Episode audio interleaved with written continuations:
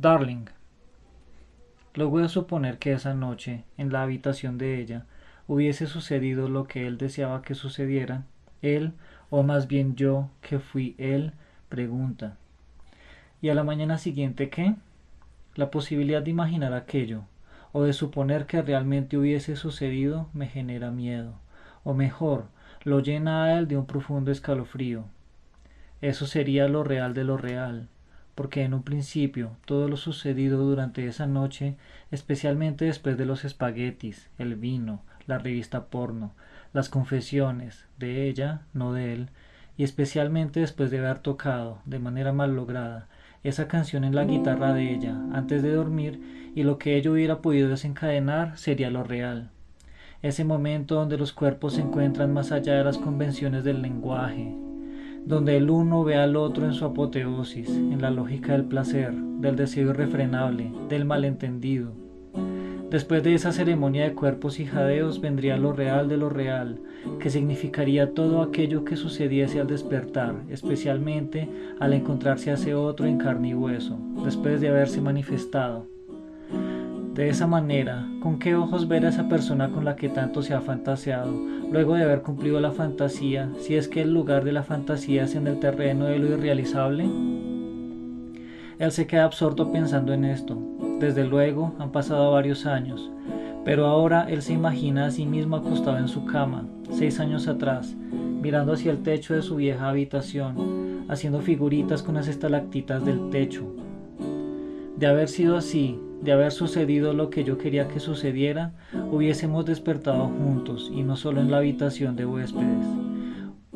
Una pieza iluminada de cortinas y paredes blancas desde donde se divisaba la calle 45. No. Hubiera despertado en su cama, en la oscuridad de esa habitación sin puertas. Es curioso, de las tres habitaciones de su apartamento, la habitación en la que pasé la noche era la única que tenía puertas, las demás no de haber dormido allí junto a ella, hubiera visto de nuevo ese cuadro, ese retrato de ella, de su torso desnudo, de su culpa. Luego, ¿qué seguiría? No sé. Un buenos días con beso en la boca, quedarse observando cómo ella duerme y recordar la noche anterior y pensar, wow, ¿y ahora qué? O mejor, haber despertado solo en esa cama, la de ella, escuchar que ella está por ahí, vestirme y encontrarla verla de nuevo con el pecado en los ojos, verla quizá en camisa, como lo hacen las películas eróticas, o verla como debe ser, real, vestida ya sea en pijama o ya completamente arreglada para un nuevo día. ¿Qué haría? Le diría, hola, buenos días, linda mañana, ¿cómo te va? ¿La besaría? De nuevo esa pregunta.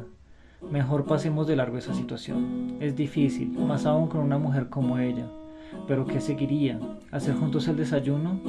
Pero la noche anterior no había nada en la alacena, por eso hicimos esos espaguetis que nos quedaron horribles. Quizá lo mejor sea ir a una de esas panaderías de la 45 y desayunar juntos. Un cuadro típico. Una pareja que hizo el amor desinteresadamente toda la noche se vuelve a reunir, cara a cara, para desayunar mientras el sol de la mañana entra por la ventana a la mesa de ellos como en un cuadro de Hopper. Ellos, la pareja, se hablan. Pero ¿de qué hablarían? ¿Qué palabras hay después de que el deseo se ha exprimido? Y de paso, las palabras que de éste emergen como pretextos para que dos personas que nunca se buscaron se buscasen de nuevo. Quizás simplemente él hubiese despertado, vestido y a correr para la casa ya que hay muchas tareas por hacer. Y todo marcharía de maravilla, como si nada hubiera pasado, ya que simplemente fue un polvo más que nos echamos como amigos. Sería muy parecido a ciertas películas. Ahí no habría miedo a lo real de lo real. Nos volvemos a ver el sábado en clase, y luego el miércoles, y así sucesivamente durante las semanas que quedan de semestre, que ya son pocas, poquísimas. Pero luego qué? Sería interesante otra resolución, que al despertar, sin mediar palabra, simplemente volvieran a tener sexo, otro desenlace de película.